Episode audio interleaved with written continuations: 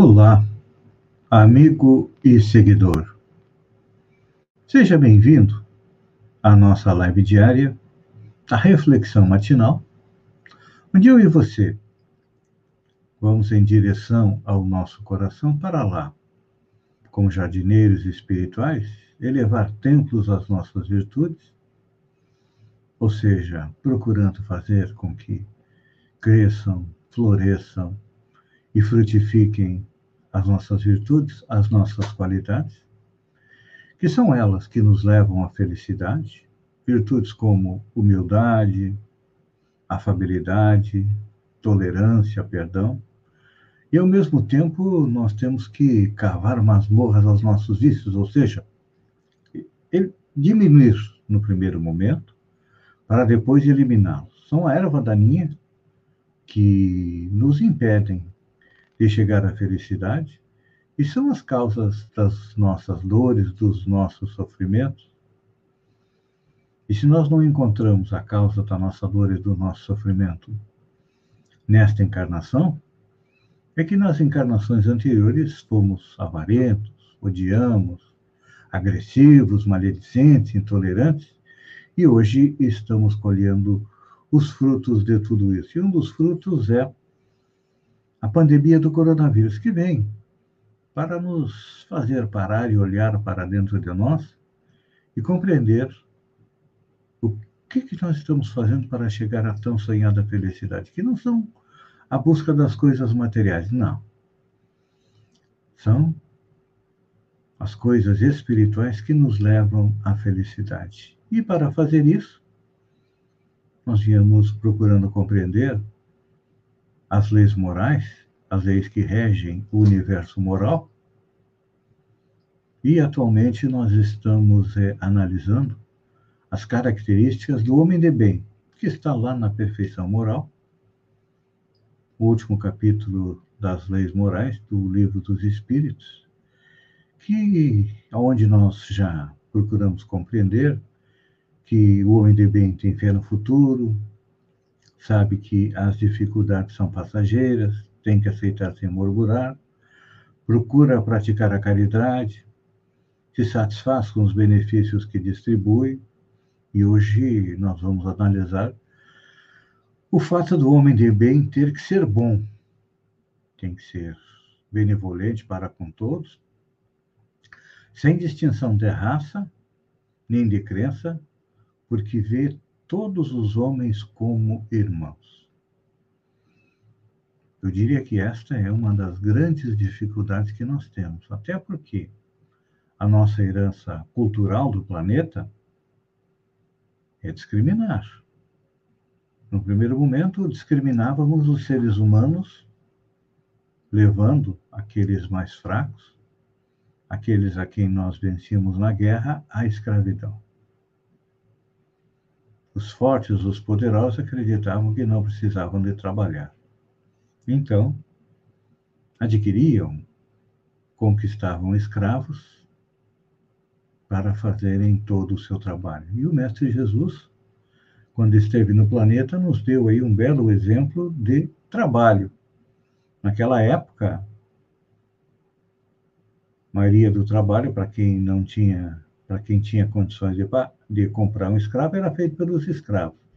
E um dos trabalhos era o meio de locomoção era o cavalo, uma carroça ou a pé, as pessoas sujavam os pés. Então, quando chegavam na casa de alguém, a primeira coisa que os escravos faziam era lavar os pés dos visitantes. E Jesus deu este exemplo, ele mesmo fazendo esse trabalho, lavando os pés dos apóstolos. Isso chama-se não ter distinção de seres humanos. Depois, nós vamos às distinções de raça. É, ainda temos também muito forte dentro de nós, principalmente os brancos, a distinguimos, acreditamos que a raça negra, a raça amarela, a raça vermelha é inferior. Nós somos os mesmos espíritos, somos nós, que também já estivemos ou estaremos encarnados entre esses irmãos, adquirindo um pouco mais de experiência. Se nós formos analisar, todos nós temos um genoma 99% semelhante, o sangue é o mesmo, é que a cor da pele ela se dá em função de lá atrás, na antiguidade, os homens que foram encarnar na África, claro que tiveram que desenvolver mais melanina na pele para se proteger do sol. Surgiu a raça negra. Amarela e vermelha, a mesma coisa, em função da parte do planeta para onde eles foram é, morar. E a raça branca acredita que tem que ser superior a todas as outras? Não. Temos que aprender que todos nós somos semelhantes, todos nós temos uma bagagem cultural e todos nós temos uma bagagem espiritual. Então, o próximo passo da nossa humanidade é o quê? É nos ver como irmãos. Ainda temos as barreiras do pensamento, aqueles que pensam é, diferente de nós são animatizados, aqueles que têm crenças diferentes, por exemplo, as religiões. Eu sempre digo que as religiões fazem parte do grande quebra-cabeça que se chama Deus. Cada um que se apropria de uma parte da verdade acaba fundando uma religião. Enquanto que a verdadeira religião seria o quê?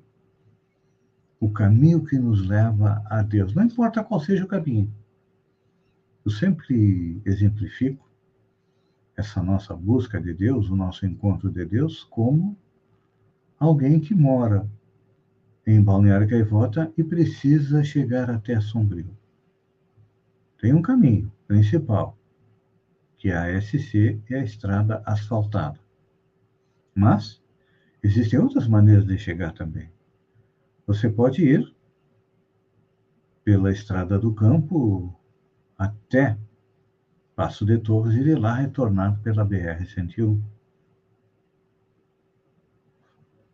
Você pode também ir para o lado norte, ir até Arroio do Silva, de Arroio do Silva Araranguá. Araranguá você pega a BR-101 e chega a Sombrio. Então, as religiões são isso, são caminhos que levam a Deus. E toda crença deve ser respeitada porque ela está na razão direta de cada pessoa. Tem pessoas que precisam é, estar na religião católica. Tem pessoas que precisam estar entre os protestantes. Tem pessoas que precisam estar na religião hindu. Outros precisam estar na religião é, muçulmana, enfim. Todas elas pedem que o homem faça a mesma coisa. Que o homem seja bom, que o homem seja honesto, que o homem veja os outros como irmãos. O que acontece é que são interpretações muitas vezes diferentes dos dois mandamentos que Jesus nos trouxe: ama a Deus e ama teu próximo.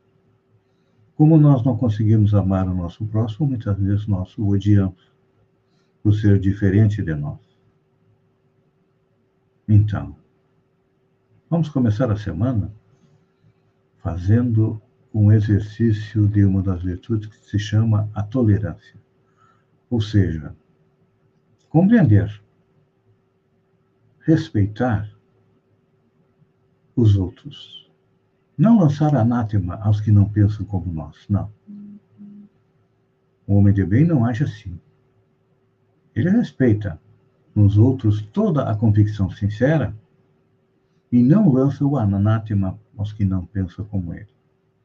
Pense nisso, pratique isso, amigo e seguidor, e até amanhã, no amanhecer, com mais uma reflexão matinal. Um beijo no coração e até lá, então.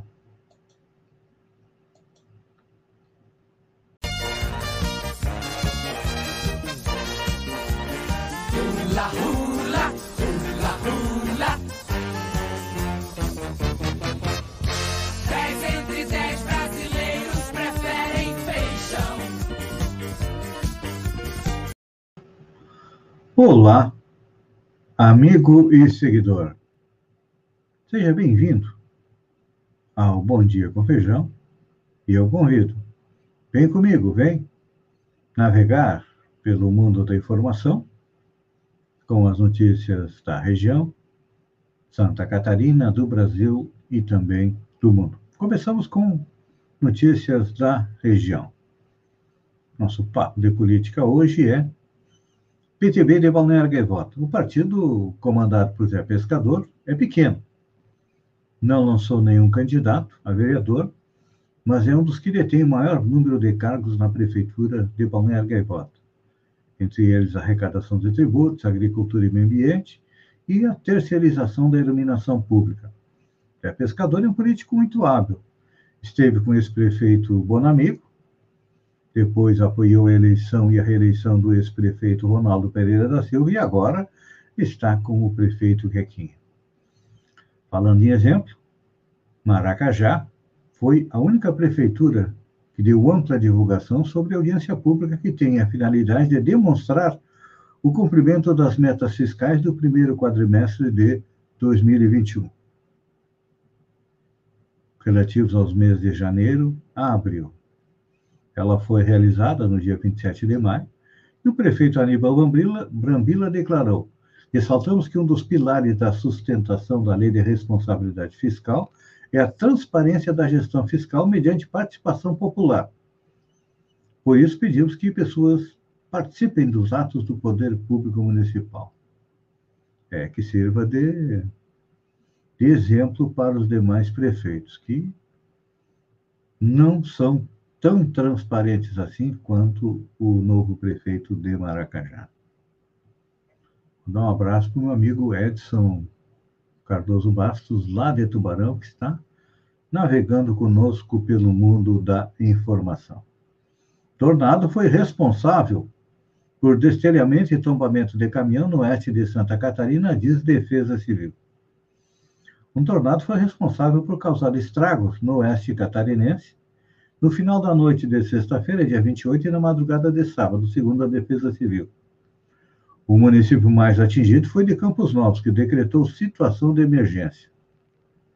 De acordo com dados da Defesa Civil, 256 residências foram afetadas em seis bairros. 20 indústrias foram também afetadas e o fornecimento de água e luz na região também foi é, prejudicado. Em Campos Novos, as rajadas passaram de 123 quilômetros horários, segundo a Defesa Civil. Notícia boa. Mais baleias jubarte são vistas em maio de 2021 no litoral de Santa Catarina do que nos últimos 20 anos. Pois é. Elas estão vindo é, procriar nas águas mais quentes, passam pela costa de Santa Catarina e vão até Rio de Janeiro, para procriar. E segundo o Instituto Australis Pro Franca, que monitora o trabalho de proteção das baleias, nunca tivemos tantas avistagens de jubarte assim perto da costa por tanto tempo. É que elas estão também vindo mais para perto é, da costa. Ou entre as possíveis causas, pode estar o aumento da temperatura da água, segundo informou o Aipagre Ciran na sexta-feira. Foram 13 baleias avistadas só no domingo em Florianópolis. Elas também apareceram em Bituba e aqui no nosso sul catarinense. Aqui, Balneário Gaivota, eu penso que uma ideia para o setor de turismo era a construção de um mirante para observação de baleias. Já que não podemos ir lá dentro, porque o turismo de observação de baleias tem uma série de protocolos, então vamos construir um mirante para observação das baleias. E outra causa também do aumento do número de baleias é que elas podem estar aumentando de número também, porque elas estão protegidas é, agora. Voltando para a realidade, Pela segunda semana seguida, Santa Catarina tem Florianópolis em situação grave e as demais 15 regiões em situação gravíssima, ou seja, não se alterou a situação da pandemia da Covid em Santa Catarina. Tem gente que está dizendo que a pandemia está passando, que está melhorando a situação. Não. Nós estamos aí próximos da quarta onda, é a terceira onda no país e aqui em Santa Catarina já estamos chegando aí é, na quarta onda. Então, gente, olha, o que fazer? Respeitar todos os protocolos. Quem tomou a primeira dose da vacina tem que ficar um bom tempo ainda até que adquira a imunidade, não é imunidade instantânea, leva de 10 a 15 dias para ficar um pouco mais imune, mas precisa aguardar a segunda dose para ficar efetivamente é, imune. E tem mais. Mesmo assim, ainda vai ter que seguir respeitando todos os protocolos de saúde, porque pode ser o transmissor. Pode não ser mais, pode estar imune, mas nada impede que seja um transmissor. Notícia do sábado: todos os estados e o Distrito Federal registraram movimentações, manifestações contra o governo Bolsonaro. É, as manifestações ocorreram neste sábado, ao longo do dia, e os grupos se reuniram para passeatas e fizeram inúmeras reivindicações. Entre elas, pediram vacinas contra a Covid, o retorno do auxílio emergencial e o impeachment do presidente Jair Bolsonaro é, sem partido. Olha, as manifestações foram bem grandes. As TVs, os jornais deram pouca importância às manifestações, mas elas estavam aí é, acredito que em torno de 60%, 70% daquelas manifestações que ocorreram lá em 2016, principalmente nas capitais. Em Fortaleza, um episódio lamentável, né? A polícia atirou balas de borracha, bombas de efeito moral contra os manifestantes que eram pacíficos. Infelizmente, em alguns locais, a nossa polícia é, acaba assumindo atitudes de milícia, não é? De os, de os próprios marginais. Com certeza, quem fez isso tem que ser expurgado do seio da polícia. Butantan aponta que a Covid deve ser controlada com 75% de vacinados. Um estudo conduzido pelo Instituto Butantan, em Serrano, São Paulo, chegou à conclusão que a pandemia deve ser controlada com 75% da população adulta vacinada contra a Covid. A reportagem que foi transmitida pelo Fantástico mostrou o resultado do estudo que conseguiu imunizar mais de 95% da população do município do interior paulista. Além de dois meses de vacinação com a Coronavac, a vacina produzida pelo Butantan, a imunização promovida pelo estudo terminou no dia 11 de abril, após o fim da vacinação, as mortes por coronavírus na cidade caíram 95%. Já os hospitalizados pela doença tiveram uma queda de 86%, enquanto que os casos sintomáticos caíram 80%. Então tá aí, gente, olha, tem que manter os protocolos e a vacina. E a gente percebe que, e até eu vi uma charge do presidente Jair Bolsonaro, onde dizendo para que, que eu vou comprar vacina se eu compro os deputados? Esta é a lógica que passa na cabeça do presidente, ou seja, comprando os deputados, ele se livra do impeachment e não precisa gastar com a vacina. O brasileiro, ah, vai morrer um dia mesmo, que morra é agora. Pelo menos este é, no meu entender, o pensamento do presidente Jair Bolsonaro e da sua turma. E olha só. General Pazuello respondeu à enquete por obrigar soldado negro a fazer papel de animal. É. Eduardo Pazuello comandava havia quatro meses o quartel do Depósito Central de Munições do Exército, em Pacarambi, a 70 quilômetros do Rio, quando viu dois soldados passarem em uma carroça, julgou que estavam velozes demais, que maltratavam o equino e quis dar-lhes uma lição. Mandou parar, desatrelar o animal e determinou que o recruta Carlos Vitor Souza Chagas, um jovem negro e evangélico de 19 anos, substituísse o cavalo. O soldado teve que puxar a carroça com outro soldado em cima, enquanto o quartel assistia a cena às gargalhadas. Depois de 16 anos, o antigo soldado ainda lembra tudo naquele 11 de janeiro de 2005.